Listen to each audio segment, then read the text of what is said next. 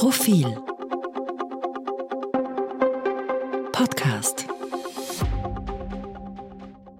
Die angeschlagene Signer-Gruppe rund um den Tiroler Investor René Benko braucht dringend Geld, sonst drohe dem Konzern die Zahlungsunfähigkeit.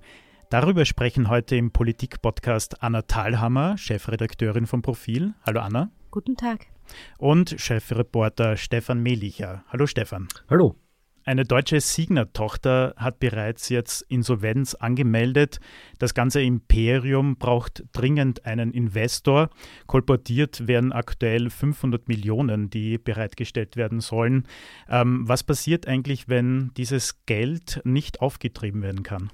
Das ist wohl die Kernfrage in dem Ganzen, an der auch wir uns bei den Recherchen ein bisschen abarbeiten. Äh, das Problem bei Signa ist, dass es wahnsinnig schwer zu durchblicken ist. Es ist kein äh, stringent organisierter Konzern, sondern das sind eher mehrere Gruppen in der Gruppe, die da nebeneinander stehen und es ist ein bisschen schwer zu durchblicken, wer da jetzt konkret wofür im Moment dieses viele Geld tatsächlich benötigt. Davon wird auch abhängen, äh, falls es nicht aufgetrieben werden kann, ähm, wer dann möglicherweise in Insolvenz gehen muss. Ähm, bevor man das nicht ganz genau weiß, lässt sich schwer einschätzen, wie konkret die Auswirkungen sein werden. Ähm, in Deutschland betrifft das offensichtlich eher eine interne Managementfirma. Da mhm.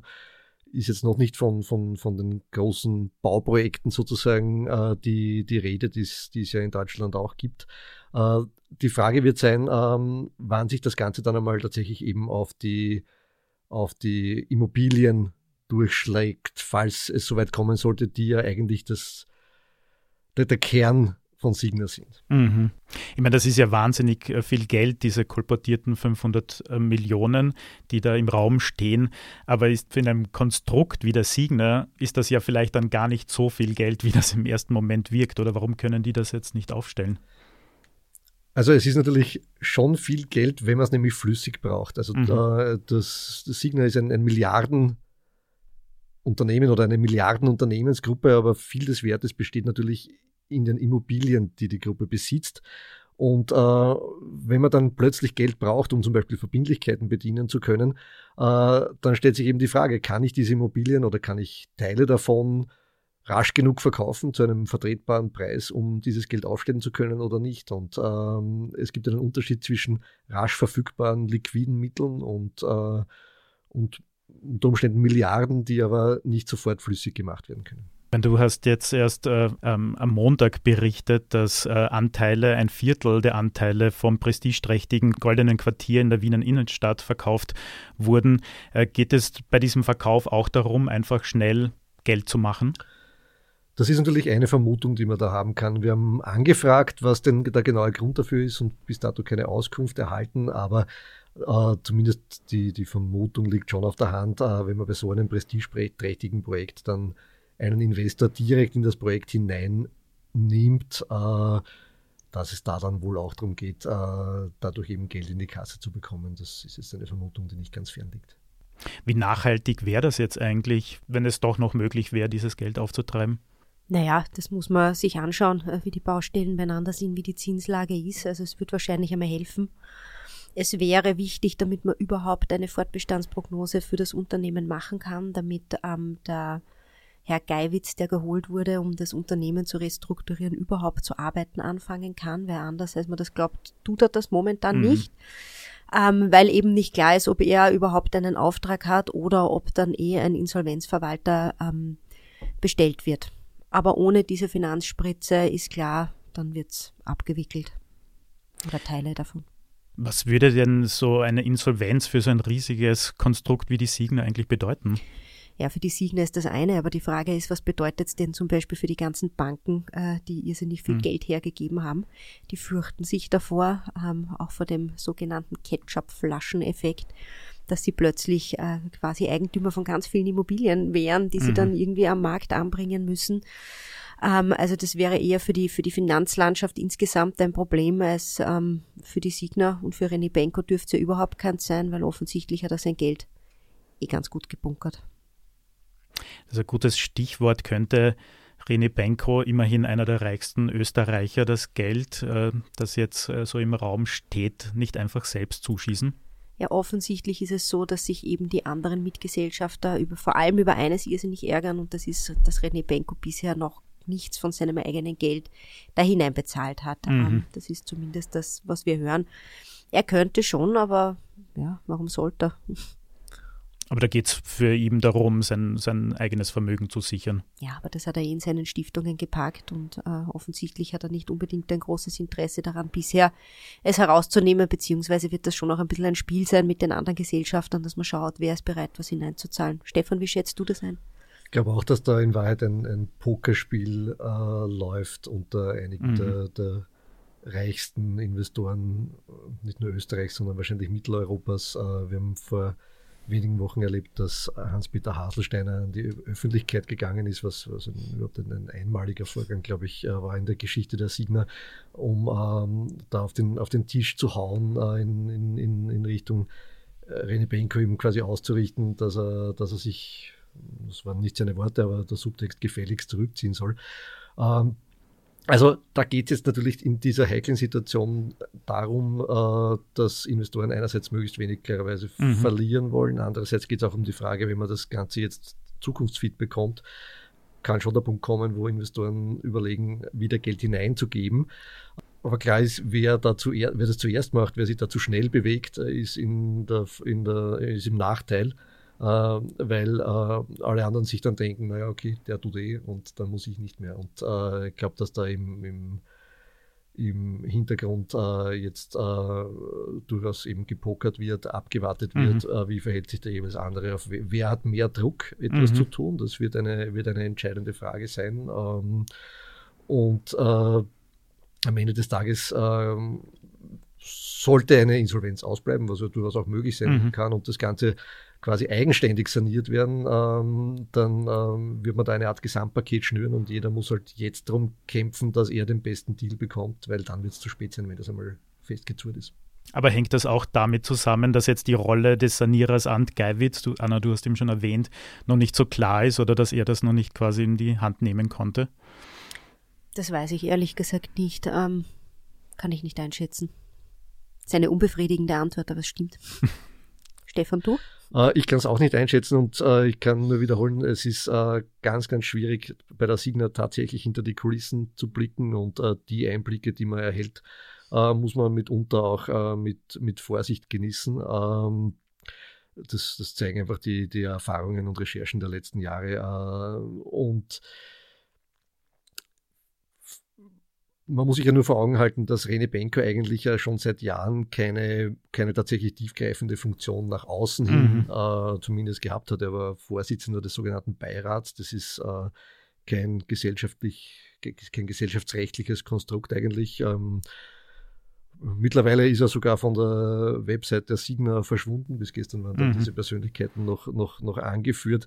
Ähm, aber er war jetzt weder formell Geschäftsführer noch Manager. Äh, trotzdem äh, stellt sich natürlich die Frage, ob er nicht in Wahrheit eher derjenige gewesen ist, der trotz allem in den entscheidenden Fragen hinter den Kulissen mhm. zumindest die Fäden gezogen hat. Ähm, also da ist, da ist einfach nach außen so viel unklar und, äh, und, und das ist auch ein so kompliziertes Konstrukt mit äh, Dutzenden, Hunderten äh, Firmen. Äh, ich kann mir auch denken, dass äh, selbst jemand mit viel Erfahrung wie der Herr Geiwitz äh, da vielleicht das, ein, ein, Problem dabei hat, sich selber innerhalb kürzester Zeit einen tatsächlichen, nämlich einen wirklich tiefgreifenden Überblick zu verschaffen, äh, wer da jetzt mit wem innerhalb dieser mhm. ganzen Gruppe ähm, vertraglich verbunden ist, äh, verbandelt ist, beteiligt ist und was das alles für Konsequenzen hat, wenn man da an, an Schräubchen zu drehen beginnt. Jetzt ist ja eines der großen Probleme der Signer-Gruppe ja die steigenden Kreditzahlungen. Hätte man das nicht früher schon abschätzen können, dass sich das in diese Richtung entwickeln würde? Naja, äh, es war natürlich jetzt einmal eine, eine ungefähr 15-jährige Periode des billigen Geldes, mhm. also mit ganz niedrigen Zinsen. Die Signa hat das offensichtlich äh, durchaus exzessiv ausgenutzt, muss man sagen. Jetzt kann man natürlich sagen, äh, man hätte es ein bisschen weniger aggressiv oder deutlich weniger aggressiv tun können, äh, weil ja wahrscheinlich die Zinsen irgendwann wieder steigen werden. Ähm, Auf der anderen Seite muss man sagen, äh, die, der, der, jetzige Zinsanstieg äh, kommt natürlich auch ähm, aus, aus, zwei Sondersituationen heraus. Das eine ist die, die Corona-Pandemie gewesen, mhm. die dann letztlich ähm, den, den, Zinsanstieg eingeleitet hat. Und der ganz starke Zinsanstieg ist ja äh, durch ähm, den, den äh, russischen Einmarsch in der Ukraine und, und die Verwerfungen auf den, auf den Energiemärkten ähm, passiert. Äh, trotzdem war man dagegen offensichtlich nicht gut genug gewappnet. Ähm, es spielen da einige Faktoren eine Rolle. Es sind auch die Baukosten extrem gestiegen und, ähm, und der Effekt kann da auch durchaus ein, ein, indirekter sein. Die Baukosten steigen, die Zinsen steigen, damit werden die, diese ganz großen Projekte weniger rentabel. Mhm. Äh, und, äh, und Investoren wiederum stehen vor dem Thema, dass sie Investitionen suchen, mit denen sie die hohe Inflation ausgleichen wollen und dann vielleicht nicht mehr in Immobilien gehen, die weniger rentabel sind. Und äh, das ist, glaube ich, eine, eines der Probleme der Signa-Gruppe, ähm, dass es einfach jetzt nicht mehr so, so golden erscheint, wenn man da Geld hineingibt. Auch ein äh, wichtiges Stichwort von dir, die Bauprojekte. Sind, es gibt ja viele Prestigeprojekte, unter anderem in Wien, in München, aber auch zum Beispiel der Elbtower in Hamburg, die sich ja noch im Bau befinden. Was könnte mit diesen Projekten passieren jetzt? Also in Deutschland steht einmal alles äh, vorerst. Ähm, es wird wahrscheinlich nicht so sein, zumindest in Österreich, dass man versuchen wird, Baustellen zu verkaufen. Das ist irgendwie sehr unattraktiv. Leute, die eine Baustelle kaufen, haben ein großes Risiko, auch was Haftungen betrifft, ob alles ordentlich gemacht wurde. Ähm, das heißt, man wird eher versuchen, aus den Bestandsprojekten, wenn überhaupt, was zu verkaufen. Mhm. Und bei den anderen Dingen wird man schauen, wird vielleicht so sein, dass andere Investoren, die schon drinnen sind, die restlichen Anteile kaufen, aber bisher gibt es dann noch relativ wenig Bewegung. Also beim, beim angesprochenen Elbtower in Hamburg äh, wird immer wieder kolportiert, äh, dass ähm, der ähm, Logistikunternehmer Kühne der, das Projekt überne übernehmen könnte. Der Herr Kühne ist äh, selber auch an anderer Stelle Investor im Signa Imperium. Das äh, könnte durchaus ein bisschen ein, ein, ein, Modell sein, dass man da sieht, dass eben ähm, Investoren, die anderswo bereits bei Signa investiert sind, direkt in Projekte hineingehen. Mhm. Das, das, sieht man eben beim Goldenen Quartier in Wien, äh, beim Elbtower in Hamburg ist davon die Rede. Es kann ein bisschen dazu kommen, dass äh, sich eben diese, diese Investoren hier unter Anführungszeichen die Rosinen herauspicken, möglicherweise dann an anderer Stelle auch wieder äh, Geld hineingeben, wenn es einen Gesamtsanierungsplan gibt. Aber das ist jetzt tatsächlich ein bisschen ähm, Zukunftsmusik, mhm. weil jetzt stellt sich einmal die Frage, wo kommt das, das viele Geld her, das man jetzt in ganz kurzer Zeit benötigt. Oder in Deutschland gehört ja auch zur Signer-Gruppe die Kette Galeria Karstadt Kaufhof. Was würde eine Insolvenz eigentlich für diese Kaufhäuser bedeuten und die tausenden Mitarbeiterinnen und Mitarbeiter? Also der Herr Geiwitz hat ähm, schon auch öffentlich gesagt, dass er bei einer Restrukturierung die Signa auf ihr Kerngeschäft, nämlich die Immobilien, zurückführen mhm. möchte.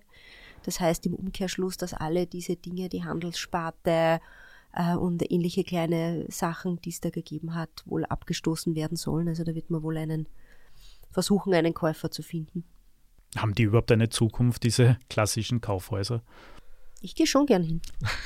Da gibt es unterschiedliche Expertenmeinungen, glaube ich, dazu, ob das im, im, in, der, in der Breiten, das, das eine oder andere Projekt sozusagen äh, macht wahrscheinlich Sinn, ob das in der, als grundsätzliches Konzept wirtschaftlich Sinn macht. Ähm, gibt es in Deutschland durchaus Zweifel daran. Äh, für die Signa ist es ein bisschen, ein bisschen schwierig auch einzuschätzen, weil es eine indirekte Folge gibt. Also es, ähm, man kann das Handelsgeschäft ähm, zwar abstoßen, mhm. letztlich hat man dann die Immobilien, äh, in denen das Handelsgeschäft drinnen ist und dort idealerweise Miete bezahlt, damit die Immobilien etwas wert mhm. bleiben. Ähm, es wird sich dann in der Folge die Frage stellen, ähm, findet man andere Mieter für diese Immobilien? Bessere äh, schnell genug. Also ähm, es ist auch da ist nicht so, dass man das wahrscheinlich ganz über Nacht ohne, ohne Folgewirkungen tun kann. Mhm. Für manche Immobilien, zum Beispiel für das KDW oder so, würde man wahrscheinlich leichter Käufer finden wie für andere.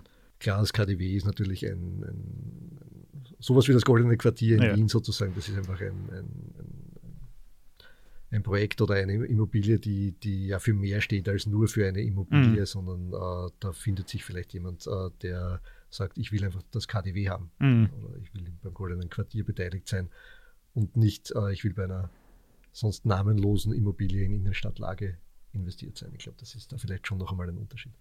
Anna, du hast es schon angesprochen, äh, das Privatvermögen auch von René Benko, aber kann man jetzt schon abschätzen, was das Ganze für ihn bedeutet?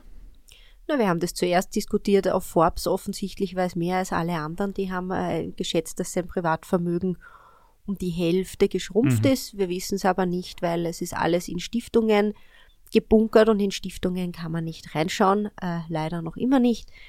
Wäre vielleicht auch wieder mal ein Anlass, das Stiftungsrecht zu ändern. Ähm, ja, und wo er tatsächlich selbst mit Haftungen drinnen hängt oder nicht, auch das ist etwas, was wir nur ganz schwer einschätzen können, weil denen, dem werden wahrscheinlich Verträge äh, zugrunde liegen, die öffentlich nicht einsehbar sind, die Signa immer schon sehr intransparent war und Benko immer schon ein großes Geheimnis um solche Sachen gemacht hat. Insofern schwierig. Was man schon sagen kann, dass es in Zukunft ähm, schwerer haben wird in der Geschäftswelt als vorher.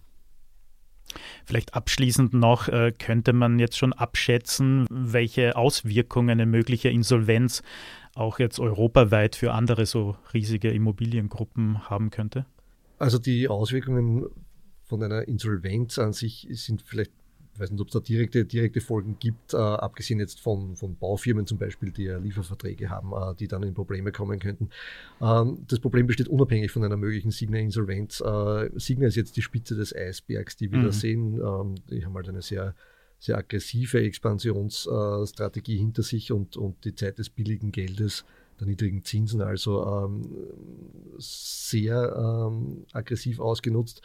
Äh, andere Immobilienentwickler haben das natürlich auch genutzt, vielleicht nicht in diesem, in diesem riesigen Maß, nicht vielleicht so schnell, so groß, trotzdem aber auch. Und äh, es ist schon davon auszugehen, dass was wir jetzt bei Signal Spitze des Eisberges sehen, letztlich eine ganze, eine ganze Branche von, von mittleren und großen Immobilienentwicklern betrifft, die stehen alle vor denselben Problemen. Mhm. Sie müssen ähm, mehr Geld für Finanzierungen auf den Tisch legen, sie haben steigende Baukosten äh, und die Investments in dem Bereich sind, sind weniger attraktiv als noch vor ein paar Jahren. Und äh, damit hat sicher nicht nur die Signa zu kämpfen, wenn auch natürlich jetzt im Moment wahrscheinlich unmittelbar am stärksten, mhm. aber dass da sonst niemand betroffen ist, das äh, würde ich ausschließen. Das betrifft noch ganz viele andere auch und äh, da wird sicher noch einiges geben was auf uns zukommt und, und worüber wir auch weiterhin berichten werden natürlich.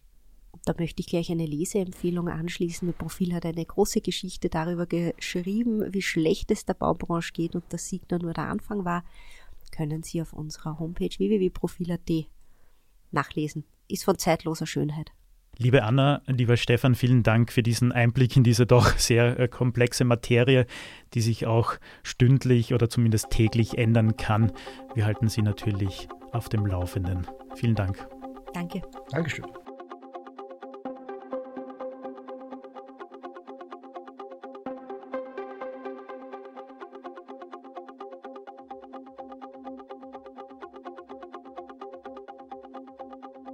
Zum Thema auf Profil.at.